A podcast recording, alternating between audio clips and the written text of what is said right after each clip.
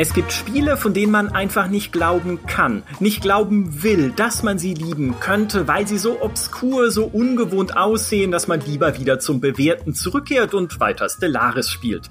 Doch dann kommt jemand, erzählt total begeistert von diesen Spielen und plötzlich ist man eben doch Feuer und Flamme. Genau das ist Sinn und Zweck unseres experimentellen Formats und was spielst du so, indem jemand aus der GameStar-Redaktion sein oder ihr aktuelles Lieblingsspiel vorstellt. Diesmal zu Gast ist Steffi Schlottak, die als freie Autorin für GameStar schreibt und von einem Rollenspiel erzählen möchte, das für sie Zitat, das fantastischste Erlebnis überhaupt war. Aber erst nach zehn Stunden. Vorher dachte sie, alle hätten sie belogen und es wäre totaler Mist. Also Steffi, was spielst du so? Ich spiele Disco Elysium.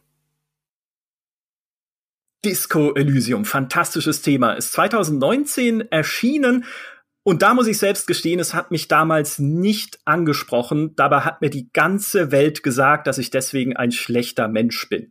Es wurde mit Preisen überhäuft. Es hat eine Gamestar-Wertung von 91 Punkten bekommen. Und trotzdem hat mir da äh, der letzte Reiz irgendwo gefehlt. Und du hattest ja sogar beim Spielen selbst zehn Stunden lang das Gefühl, dass dich alle belogen haben. Woran lag das? Ja, du hast absolut recht. Ich dachte erstmal, die ganze Welt hat Unrecht. Meine Geschichte mit Disco Elysium war ein bisschen holprig. Also ich habe auch 2019 zum ersten Mal natürlich mitbekommen, wow, tolles neues Rollenspiel, super Story, super tief, super viele Entscheidungen drin, okay. Es hat aber zeitlich nicht so in meine Spielgewohnheiten gepasst. Und äh, dann habe ich später mitbekommen, ach, das Ganze wird auch noch voll vertont. Na gut, dann warte ich eben, bis jetzt dieser neue Cut da ist, der Final Cut. Und äh, deshalb mhm. habe ich es dann erst damit angefangen, dieses Jahr.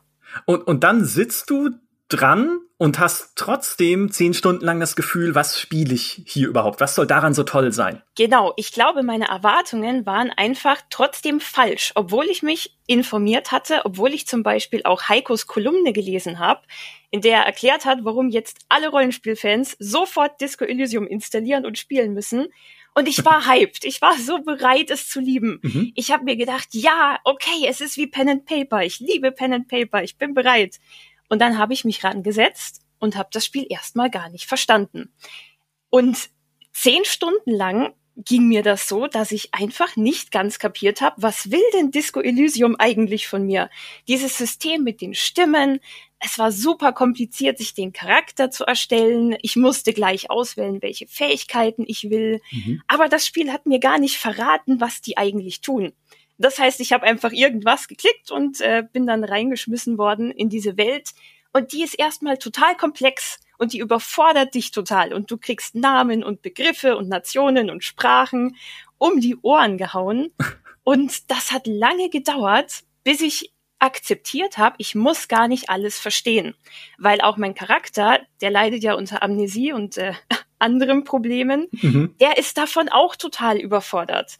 Und als ich verstanden habe, dass das Spiel das teilweise absichtlich macht, damit ich mich noch besser in meinen Charakter reinführen kann, dann konnte ich das akzeptieren und dann hat es sowas von gefunkt. Ah, kann ich super nachvollziehen. Es ist halt so das typische kalte Wasserspiel. Ne? Du wirst reingeschmissen, mhm. auch wie damals beispielsweise in Planescape Torment, stehst erstmal vor einer kompletten Wand, was Setting, dein, deine eigene Figur, deine Aufgabe und die Spielmechanik angeht. Und dann gibt's äh, einen Moment, wo einfach alles Klick macht und du sagst, jetzt ergibt's äh, für mich mhm. Sinn. Hatte, gab es da so einen bestimmten Moment für dich auch in Disco Elysium? Es gab mehrere kleine Momente, aber so die eine Quest, ähm, die mir im Kopf geblieben ist, die mich dann überzeugt hat, dass alles in diesem Spiel durchdacht ist. Ich verzichte auf große Spoiler, es ist eine Nebenquest. Ähm, ich habe eine Leiche gefunden, die gar nichts mit diesem Mord, der das Zentrum der Geschichte ist, zu tun hatte. Und ich musste dann der Ehefrau von diesem Verstorbenen erzählen, dass ich ihn gefunden habe und dass sie jetzt Witwe ist. Mhm. Und diese Szene hat mich derart berührt und Dinge mit mir angestellt. Auch lange nachdem ich das Spiel runtergefahren hatte, konnte ich nicht aufhören, darüber nachzudenken. Und spätestens ab dann habe ich Disco Elysium komplett vertraut dass dieses Spiel genau weiß, was es macht. Mhm. Das ist, finde ich, immer eins der größten Komplimente überhaupt, die man im Spiel machen kann. Dieser, äh, da sage ich gerne, der Life is Strange-Effekt, weil mir ging es bei diesem Spiel so einfach, Themen und Motive daraus mitzunehmen und weiter drüber nachzudenken, auch in Bezug aufs eigene Leben vielleicht irgendwie die zu setzen und zu denken, okay, was, was nehme ich jetzt daraus mit? Was bedeutet das? Was äh, hängt daran noch für mich persönlich vielleicht auch? Das ist also, finde, ne, eines der größten Komplimente, dass man im äh, Spiel machen kann. Was würdest du sagen? Was macht es denn jetzt, nachdem du dich so rein gekämpft auch hast, so ein bisschen, für dich zu einem so fantastischen Erlebnis insgesamt? Das ist bei Disco Elysium auf jeden Fall auf mehreren Säulen und die bilden so ein riesiges Gebäude, was für mich persönlich einfach das fantastischste Spielegebäude ist, das ich mindestens in den letzten zehn Jahren erlebt habe. Und es liegt natürlich an der fantastischen Story, über die hat aber jeder schon gesprochen. Mhm. Ähm, es liegt für mich persönlich auch daran, dass es sich wirklich eher anfühlt, als ob ich ein Pen-and-Paper-Rollenspiel spiele, was ich sehr, sehr liebe. Ich spiele auch seit vielen Jahren DSA. Mhm. Und diese Würfel, die einen Zufallsfaktor in das Spiel bringen. Ich weiß, dass das viele frustriert, aber für mich ist das genau dieser Charme, den das Spiel hat, dass ich auch scheitern kann. Und jetzt kommt der wahrscheinlich wichtigste Faktor. Das Spiel geht dann weiter. Ja. Und in diesem Spiel macht Scheitern Spaß. Und das kenne ich aus extrem wenigen anderen Spielen. Weil normalerweise du versagst, du weichst einem Gegner nicht aus oder du triffst eine falsche Entscheidung und dann ist es halt Game Over und du musst nochmal anfangen.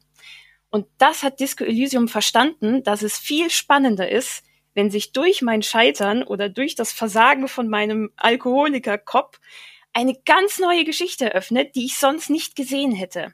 Mhm. Das finde ich auch, äh, also ich, davor habe ich auch tatsächlich immer Angst. Ich hasse Zufall in Spielen und Zufallselemente, aber wenn das dann so elegant gelöst ist, dass du durch Scheitern an einer Stelle, wie du erklärst, eine Tür öffnest an anderer Stelle, das ist halt einfach sehr, sehr gutes Spieldesign. Was bist du denn, also ganz du persönlich, wie, wie bist du denn drauf in diesem Spiel? Weil man kann ja auch sehr unterschiedlich spielen. Du kannst so die logische Denkerin sein, du kannst mit roher Gewalt irgendwie versuchen durchzukommen, du kannst die Silberzunge er, er, er, erschallen lassen, um irgendwie Leute zu überreden und zu, zu bezirzen. Wie gehst du am liebsten vor? Also ich hatte sehr viel Glück, dass ich in meinem ersten Durchgang, der ja immer der besondere bleiben wird, ähm, gleich mhm. die für mich richtigen Skills ausgewählt habe. Ich war sehr empathisch und ich hatte all diese Fähigkeiten, die damit zu tun haben mit deiner Intuition, mit deiner Empathie und weniger auf Logik. Und ich glaube, äh, körperlich hatte ich einen Punkt in allem und sonst nichts. Das war sehr lustig.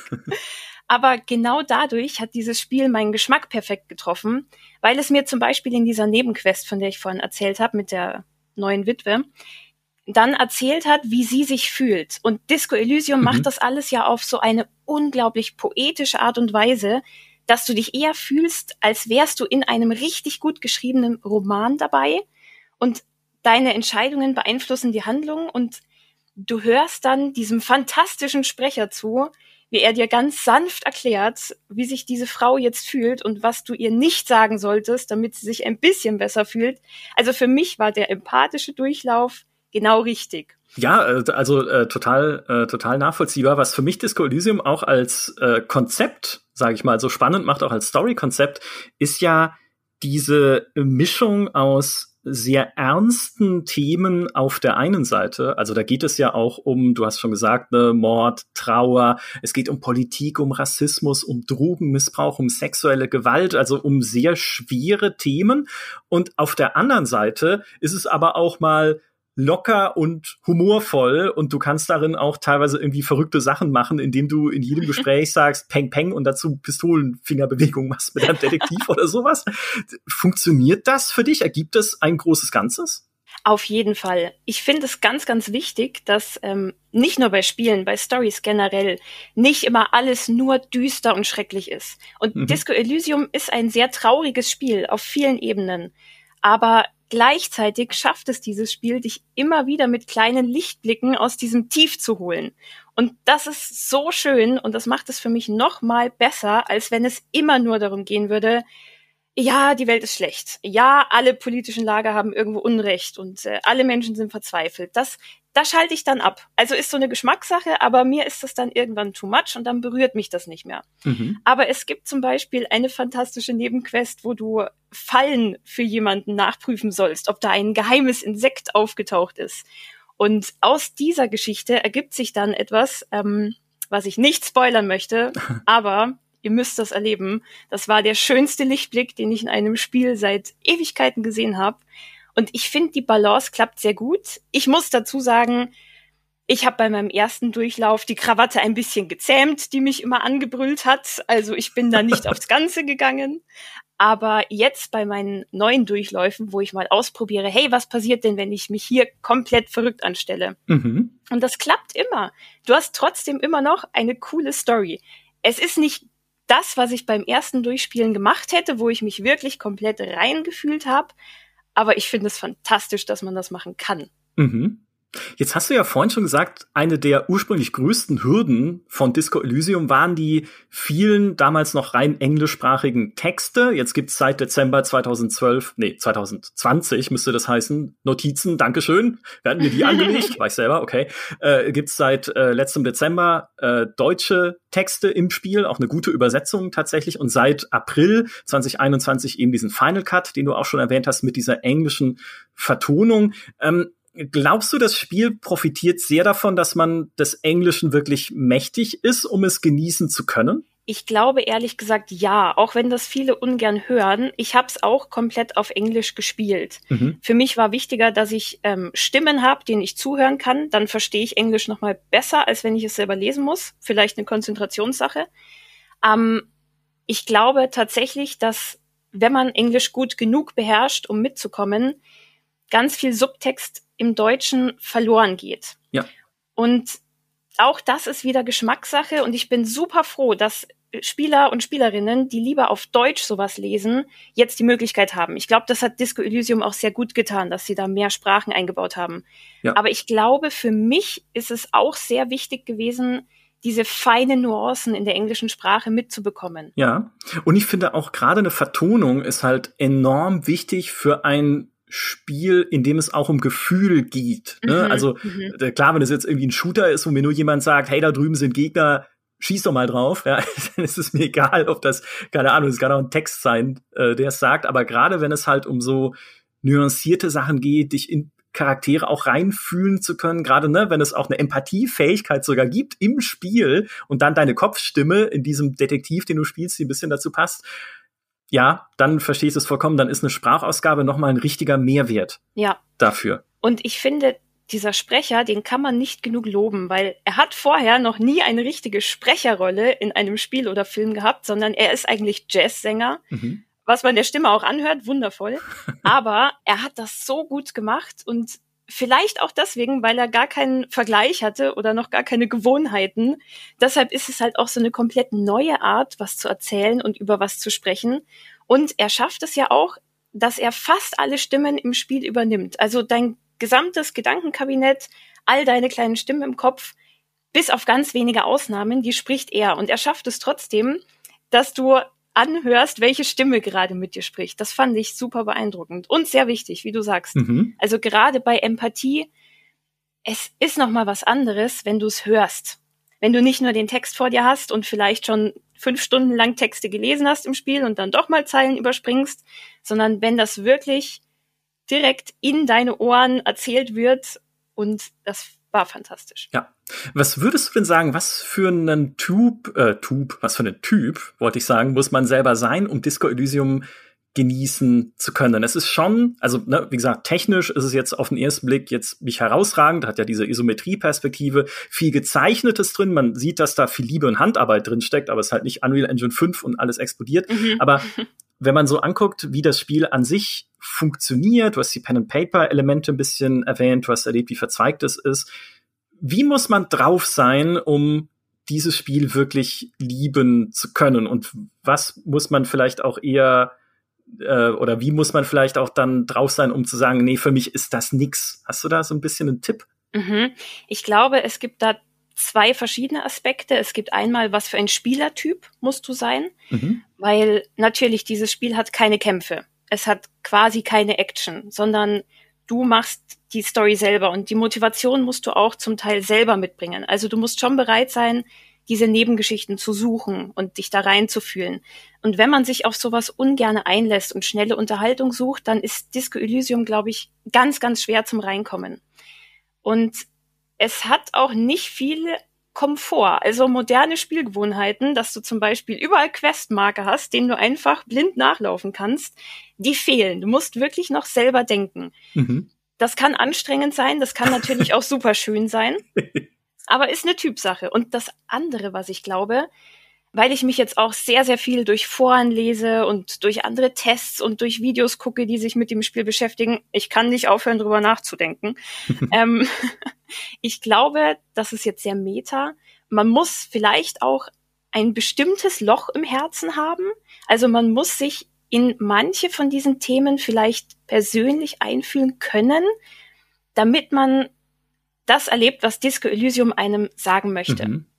Und manche Leute fühlen das total, da gehöre ich dazu, und andere sagen, ja, ist alles interessant, aber mh, hm, das packt mich nicht. Und wenn das Spiel nicht diesen richtigen Ansatzpunkt hat, dann finde ich das in dem Fall auch kein Spiel, was man durchprügeln muss. Also entweder es gefällt einem und es packt einen und man kann auch mal zehn Stunden warten, bis es einen packt, ja. Mhm.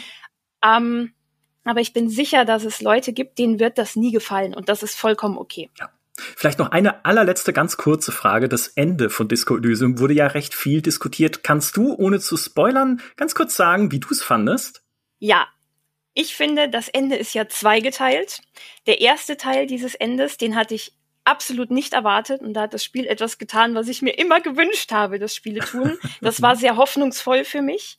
Und das Ende, Ende, über das wahrscheinlich noch mehr Leute diskutiert haben, ähm, ich verstehe, dass man sich vielleicht gewünscht hätte, dass es auf mehr verschiedene Optionen hinausläuft. Ähm, ich war auch erst etwas, ah, okay, jetzt ist es vorbei, schade. Aber ich finde es nicht schlecht. Es ist kein Ende wie in Mass Effect 3, wo man das Gefühl hat, okay, mh, hm, ist jetzt einfach nur ein farbiger Anstrich. Es fühlt sich für mich schon sehr persönlich an. Ich würde sagen, auch das Ende, wie bei vielen Sachen bei Disco Elysium, ist Geschmackssache und ich bin sowas von bereit, mit allen Lesern und Leserinnen zu diskutieren. Ja, sehr gut. Ich muss es jetzt auf jeden Fall aufspielen. Das fand ich sehr, sehr überzeugend. Liebe Steffi, vielen, vielen Dank. Das war die dritte Folge unseres experimentellen Formats. Und was spielst du so? Gebt gerne weiter Feedback in den Kommentaren auf Gamestar.de, auf unserem Discord-Server, im Gamestar-Forum oder engagiert einen Kinderchor. Lasst ihn euer Feedback einsingen und stellt das dann als Video auf YouTube. In diesem Sinne, bis zum nächsten Mal. Ciao.